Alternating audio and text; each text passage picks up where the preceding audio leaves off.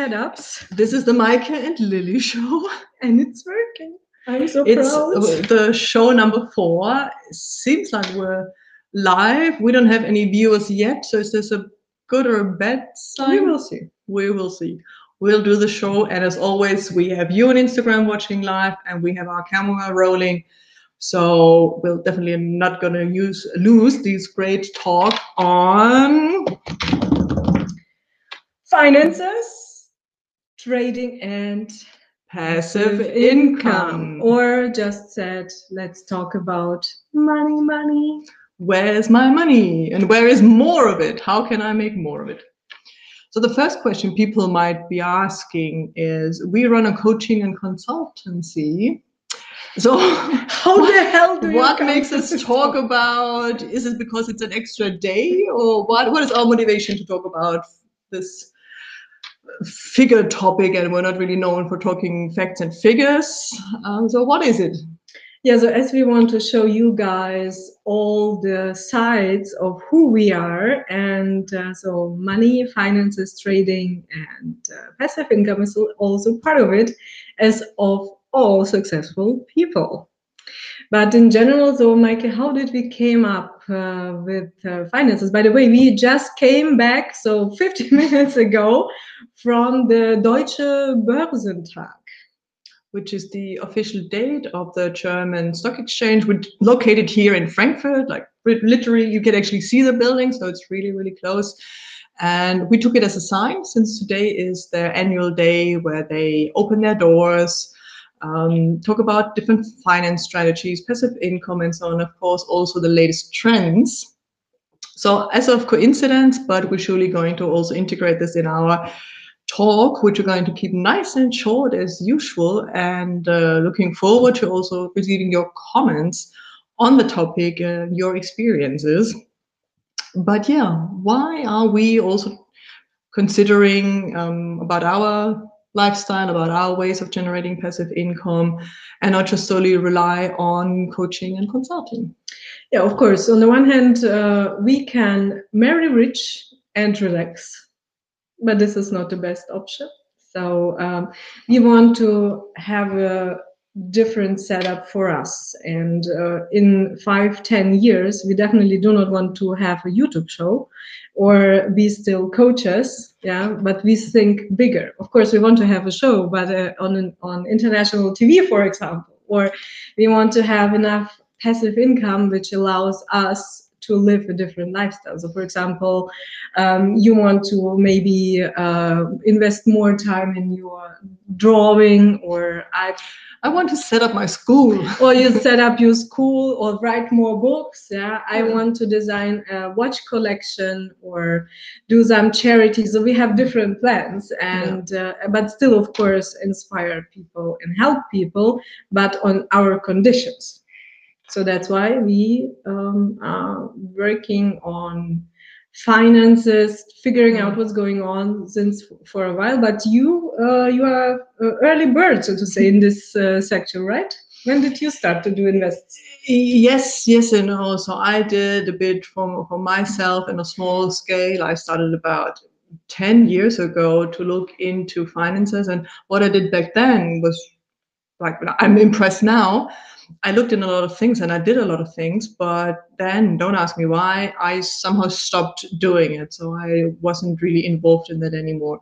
It was a different period of life, um, but going down the road as entrepreneurs, working a lot on ourselves, on our business, um, doing self development and thinking about who we are and what we want in life, that has really showed us that we want to have more income streams. We need to be independent. We want to do those things we want, even um, starting out as a small company. Uh, we really want to live and work with the values we have. And uh, that has then realized or have, has generated with, in me the realization that I had had a good start like 10 years ago, but there's still a lot to catch up. And so many things have been happening, um, only to mention uh, bitcoins or ETFs is one example. So I also need to do some catching up. And while we're doing it, uh, so while we're building multiple income streams, uh, looking at our private uh, wealth situation, but then also as our company situation, we thought we'd take you along the ride and share a bit of our insights and knowledge. And we're still not financial advisors, so we're not going to give like really precise tips on what to do, what stocks to buy. Uh, we don't have the license and we don't want to be responsible. So all we do here is give you an inspiration to look into different topics and subjects. And uh, but then the decision you'd have to do when you and talking about decisions so also today we have listened to amazing speakers and everybody was going in that direction to say okay should you put all your eggs in one basket means take all your money all your play money or all your investing money you have and put it in one stock or put it in one invest or should you take your money and put it in different uh, smaller invests? Well until recently i was actually of the opinion and this probably resonates with uh, most of you that diversification is good because you divide the risks into different, as Lilli says, baskets. So you have some percentage of your disposable income in stocks. So if the stock market goes down, just mention Corona has caused 10% loss in the German stock index in one week, and we have not really had anything, any trouble, um, difficulties as of, but still it has an effect, negative effect of 10%. So to think, okay, well, maybe not put everything in there, but also have shares in um, maybe other countries, um, have real estate, um, do some private financing or whatever. So there's so many ways, and this totally resonated with me until really recently. Yeah. And I want to bring the other side. So, for example, Warren Buffett, he is saying that better to put all the money you have in one stable invest. So it could be stocks or real real estate. But the most important thing about it is to know where or in what you are investing. So you should always be able to describe to a 5 year old kid what you are doing or what the company you want to invest is doing or how the um, how the return of invest is created. So you should always, always, always, always be in the position to know what's the topic mm-hmm. about. Yeah.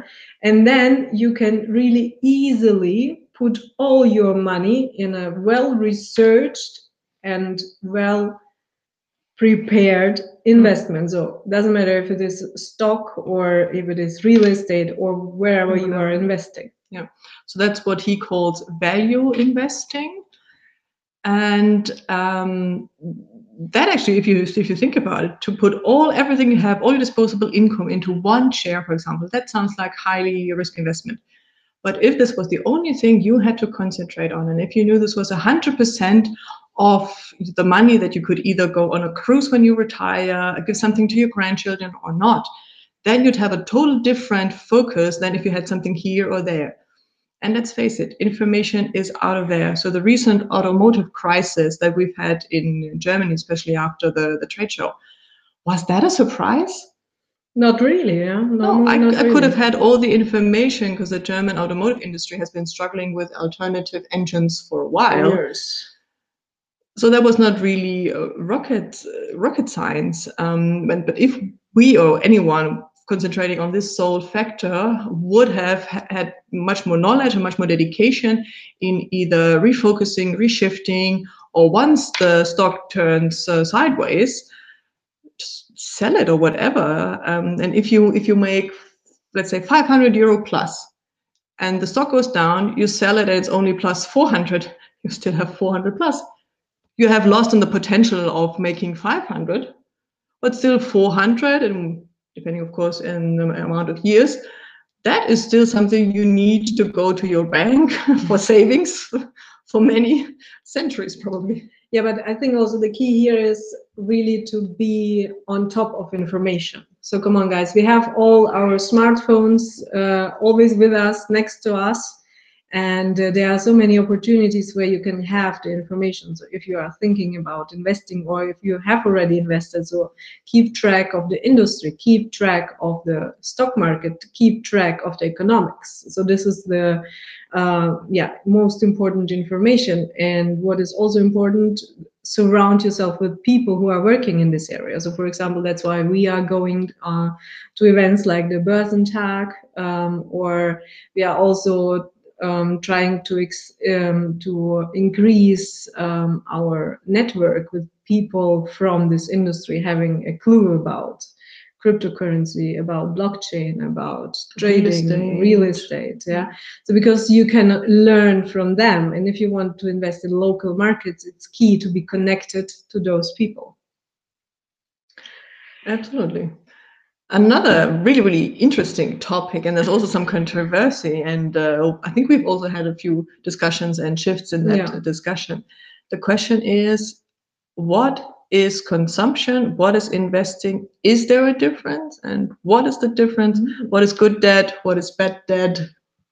And you've recently given a presentation on that. Yeah. So maybe you want to share the summary of the difference between investing and consuming. consuming. Yeah, so you can also find it if you are signed up to our newsletter, and if you're not, then you should definitely sign up for our newsletter. And uh, with the last versions, or which came up today, I shared a speech of mine um, back in Albania where I was talking about consuming and investing and what's the difference. So thinking about myself a few years ago, I was totally on the side of consuming. I had a really well paid job and I was of the opinion that you only live once, YOLO. YOLO, and you should take the fullest out of life. And if something happens, the state or somebody else will take care of you. So this is the advantage like of a German social system. This was my opinion, and I don't need to take care of it.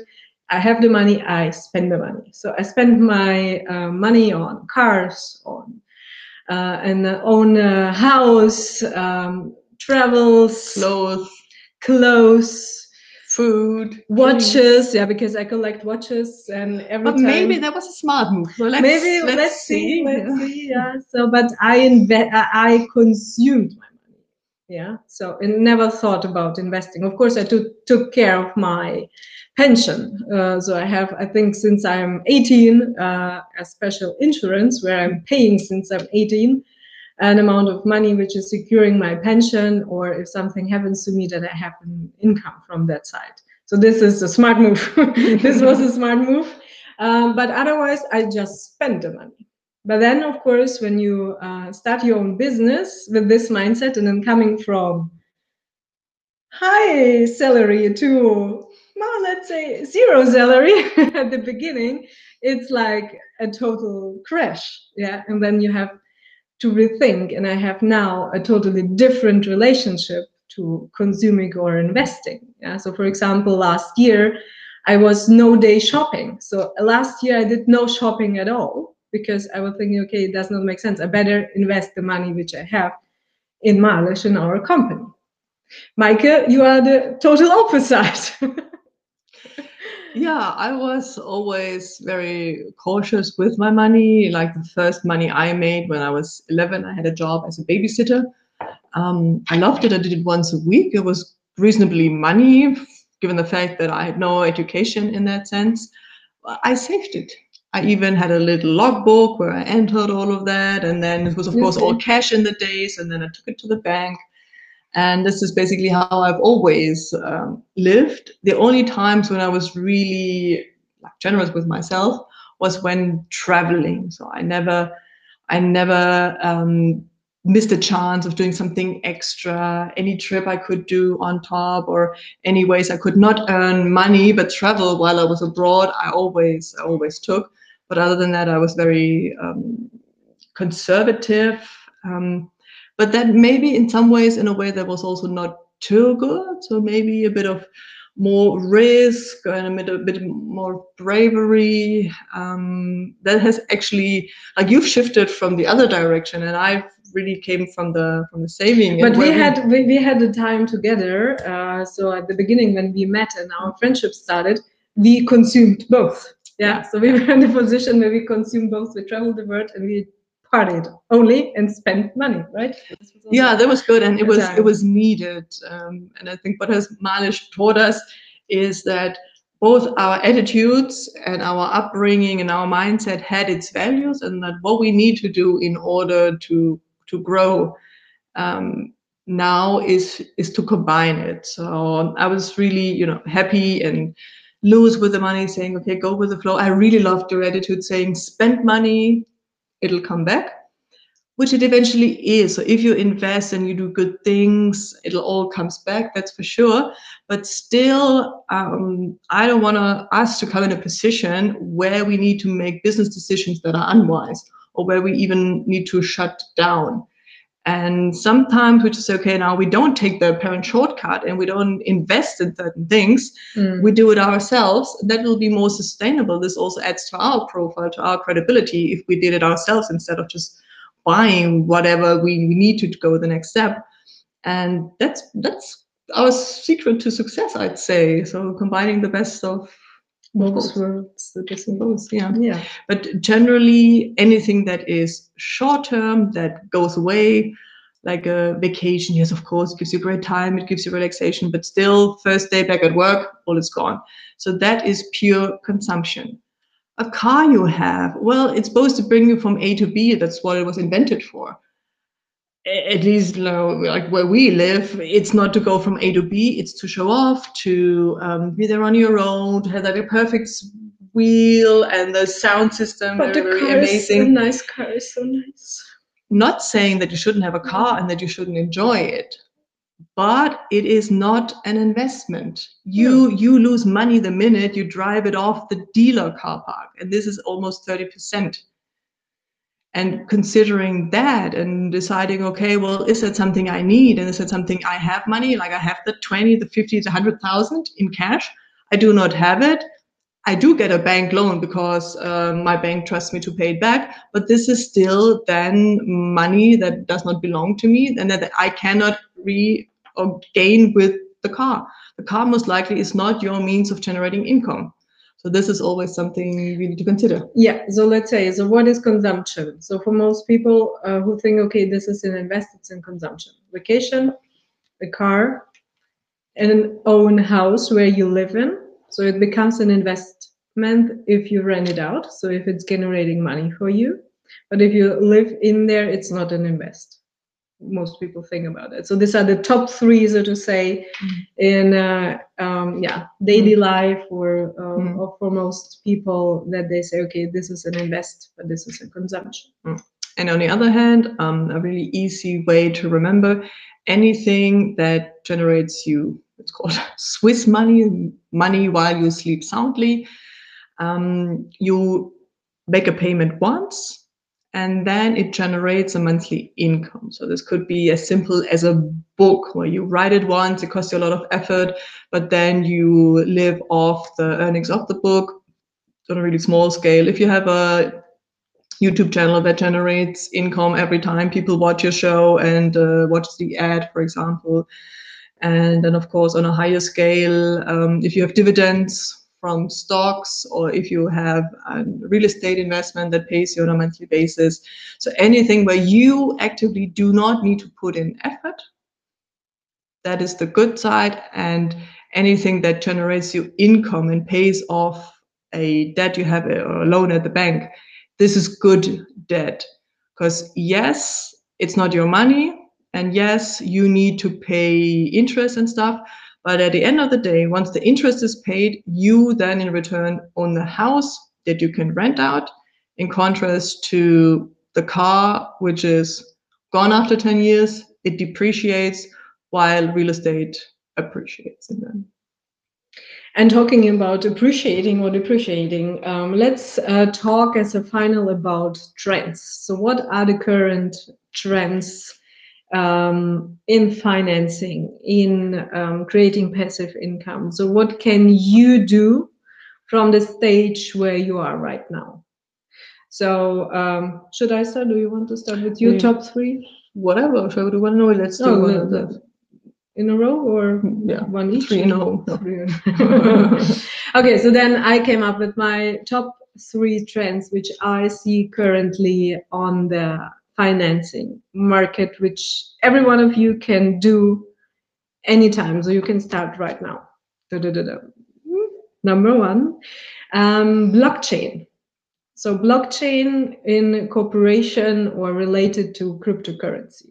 So when I first learned about what is behind it, it really was like a hallelujah moment for me. I was thinking, oh my God, that's so amazing. And I wanted to get into the topic and to learn more about it because blockchain is not only the basic uh, setup for crypto, but you can also use blockchain is the future economical revolution.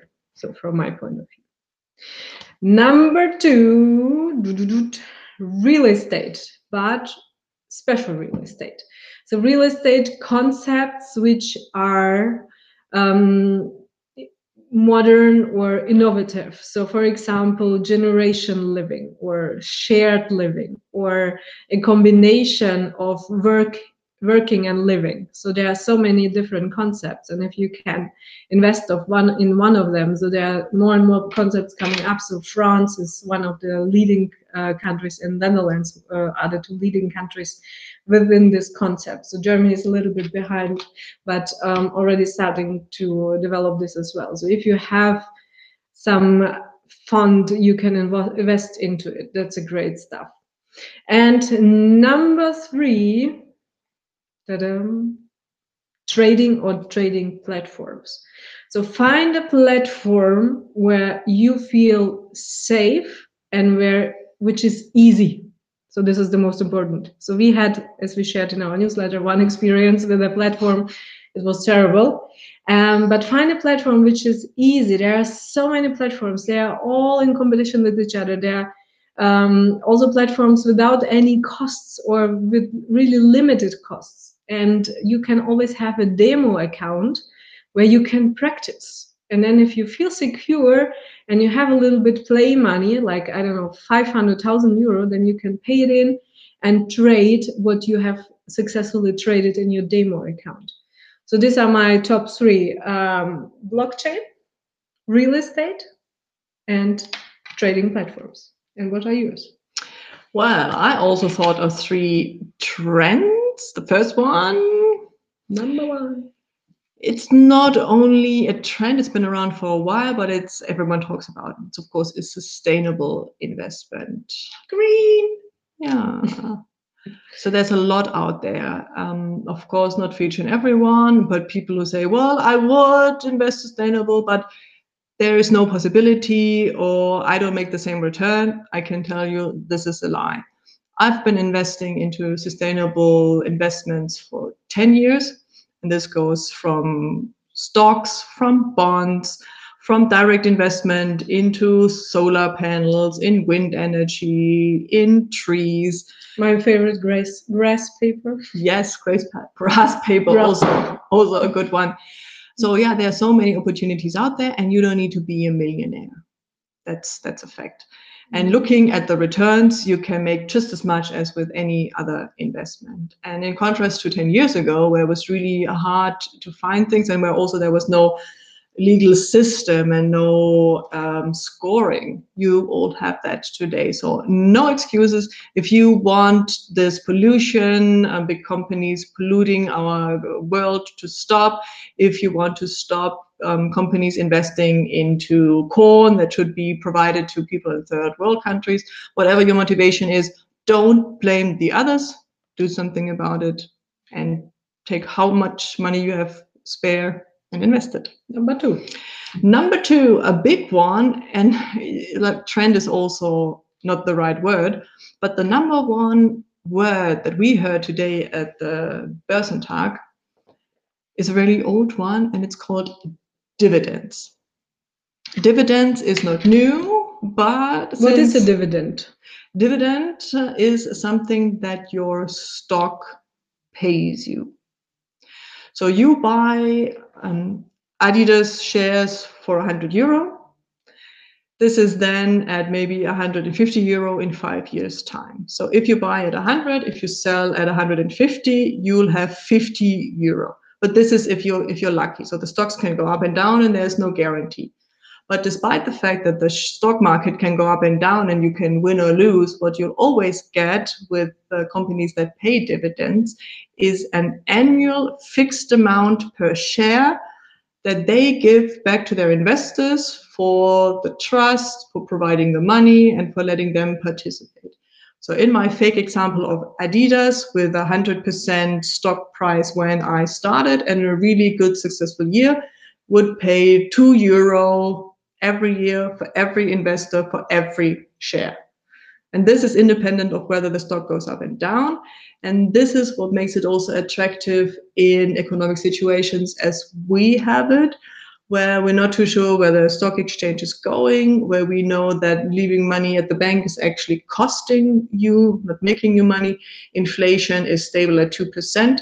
So you need to make more than 2% in order not to lose money at the end of the day. And to have an investment in a stable company that uh, pays you an annual amount in euro or dollar, whatever currency, independent of where the stock is going. This is very tempting, and this is what a lot of uh, financial providers are also now encouraging, saying get into companies that pay dividends. And on a side note, if you want to enter now, uh, uh if you're thinking of entering you could do it now. Do it now. Because the stock exchange has plummeted. So as I said, 10 to 15% um, loss during the last uh, month, week, but everyone's considering that it'll go up again. But if you enter now and the dividends are paid at the end of the first uh, quarter or second quarter, you don't need to be invested for a year. If you're invested on the day the dividend is due, you'll get the money. So it's now a really good time to start investing. And number three. Number three, also not brand new, but definitely a trend, which is ETF, which uh, is the abbreviation for exchange traded funds. And what this fund is doing, it invests in a uh, stock exchange that you usually could not invest. So if you take the DAX, you can buy single shares of all 30 companies, but there's no such thing as a DAX stock. Whereas the ETF buys exactly in the ratio of the, the DAX. So with an ETF, you can actually buy into the DAX or any other currencies. ETFs are also then based on themes like entertainment, artificial intelligence, or what have you. So you can actually go into an industry, into a country, into whatever, independent of where the company is located. Awesome. Will Malish be on a stock exchange one day? Mm, who knows? About but a Malish stock sounds probably. Nice. Yeah, you never know. I don't you, think so. Would you would you guys invest with us? but you'll never know. Yeah, yeah awesome. So uh, this is it on finances, finance for the moment.